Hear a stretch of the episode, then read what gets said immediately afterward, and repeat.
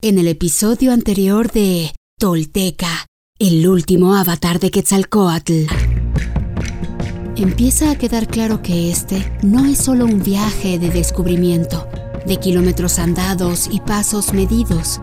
Es, sobre todo, un viaje de conciencia donde cada parte del trayecto trae a Seacatl nuevas reflexiones, lecciones, temores y esperanzas. Y en su exilio, el penitente continúa buscando su esencia y su ineludible misión.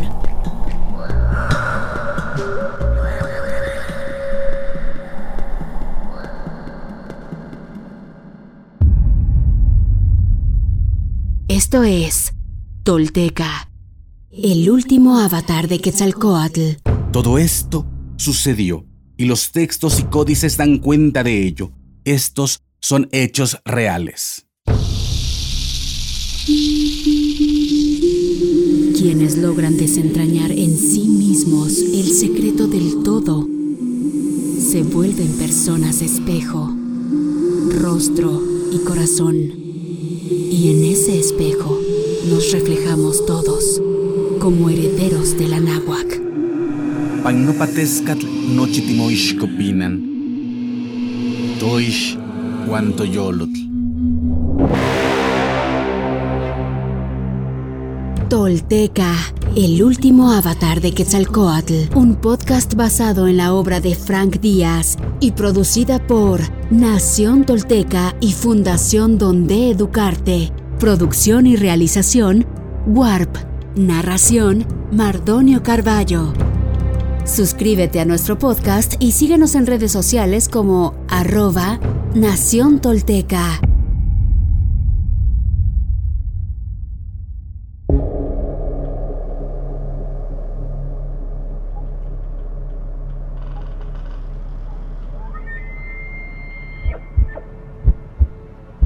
El camino hacia la Tierra Roja y la promesa de sus nuevas enseñanzas y retos es inclemente y poderoso, pero Seacat sabe muy profundo en su corazón que eventualmente verá la luz al final del túnel y podrá descifrar para qué ha venido y hacia dónde va. La serpiente emplumada repta y vuela y sobre la náhuac se eleva impetuosa mostrando el camino de la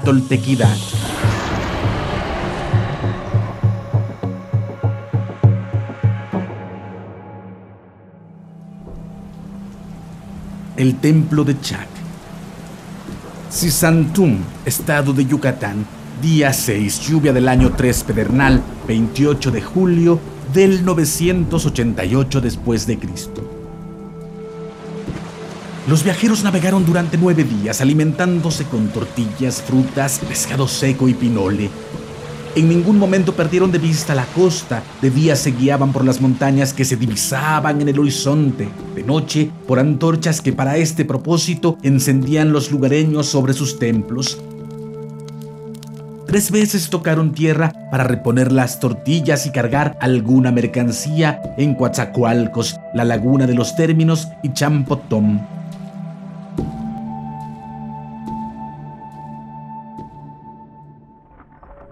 Al atardecer del día chicuase, Kiawit, seis lluvia, divisaron en el horizonte las banderas del puerto de Sisantum, la entrada al país maya. Se apresuraron los remeros y una hora después atracaron en un tablado sostenido por troncos clavados en la arena. Terminada su labor, los remeros recibieron sus pagos, se despidieron y fueron a sus casas. El señor Toquil encargó discretamente a uno de ellos que avisara a Sujumal, el regente de Sisantum, que 20 extranjeros barbados con largas vestiduras y finos modales acababan de desembarcar en sus dominios. Luego ayudó a los viajeros a encender una hoguera sobre la arena y se despidió de ellos asegurándoles que les enviaría un guía en la mañana.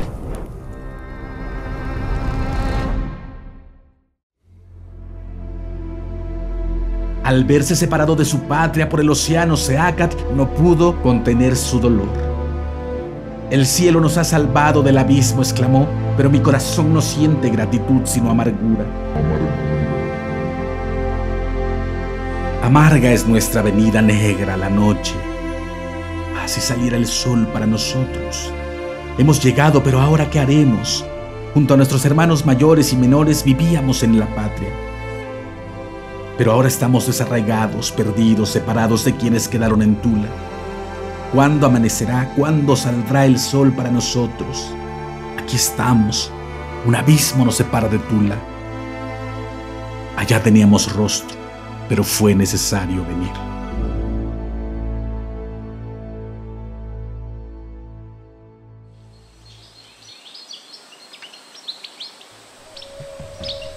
Temprano en la mañana, un niño de unos 10 años se acercó al grupo y balbuceando unas palabras en náhuatl se presentó como Sabin, comadreja, el hijo de Toquil, y les ofreció sus servicios como traductor y guía por el precio de un cacao.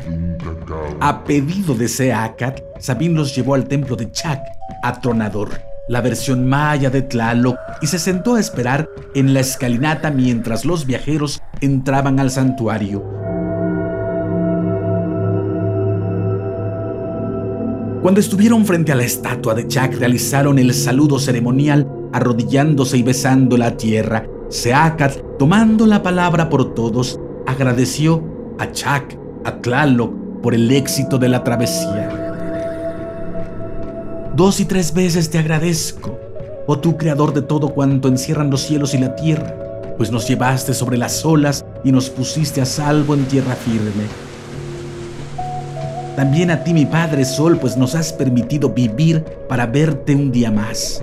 Vuelve tu rostro hacia nosotros, danos una señal y guíanos en este día oscuro, pues no sabemos a dónde nos lleva el destino.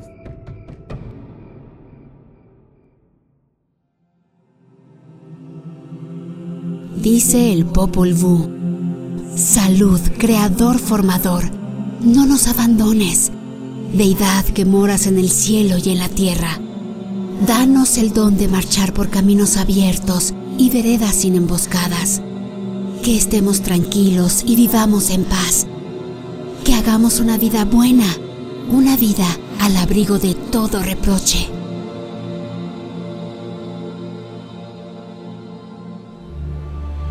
Tras hablar así, Seacal sacó de su morral un puñado de granos de copal y los quemó en el altar. Mientras ardían, los viajeros se sentaron en sus petates para recapitular lo ocurrido y meditar sobre su incierto futuro. Esa noche pernoctaron en la única posada del pueblo por el precio de un jade. Por otro cacao encargaron a Sabin que les trajera un guía a la mañana siguiente, pues querían visitar Chichen Itza, la capital del país pero cuando amaneció y salieron a la calle, comprendieron que los servicios del guía ya no eran necesarios. Ahora, Seacat y los suyos estaban en el lugar correcto para renacer de las cenizas de sí mismos.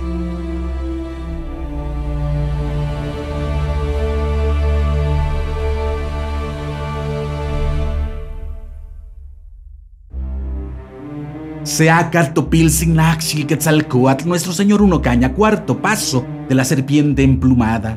Entre los mayas camina el llegado de Tula. Se le ve a la vez poderoso y confundido, derrotado y glorioso. Trastabilla a momentos, pero siempre camina erguido. Todos saben que está ahí por algo, algo que incluso él está apenas por descubrir.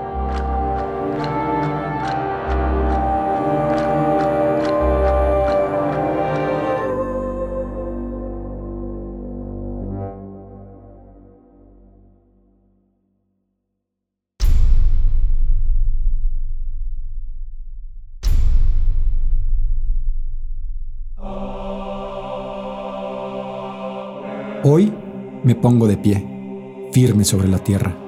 Al reconocerme, dejo atrás la mentira, las falsas creencias y la vergüenza que me fueron impuestas. Así, hoy reconecto contigo, Anáhuac. En mis manos tomo conocer y murar, en el rojo y el negro, Intlili, Intlapali, en la sagrada sabiduría tolteca, tesoro de la humanidad, que hoy regresa y devela su legado para que desde ahí, unido con mis hermanos toltecas, erguidos en el presente, y hacia el futuro que forjaremos. Un camino para despertar y evolucionar en un mundo que se ha quedado sin imaginación ni respuesta. Sí, soy sagrado, soy tolteca, soy sagrado. Una vez más, mi corazón brilla en el horizonte. He despertado, soy espíritu tolteca que jamás fue conquistado.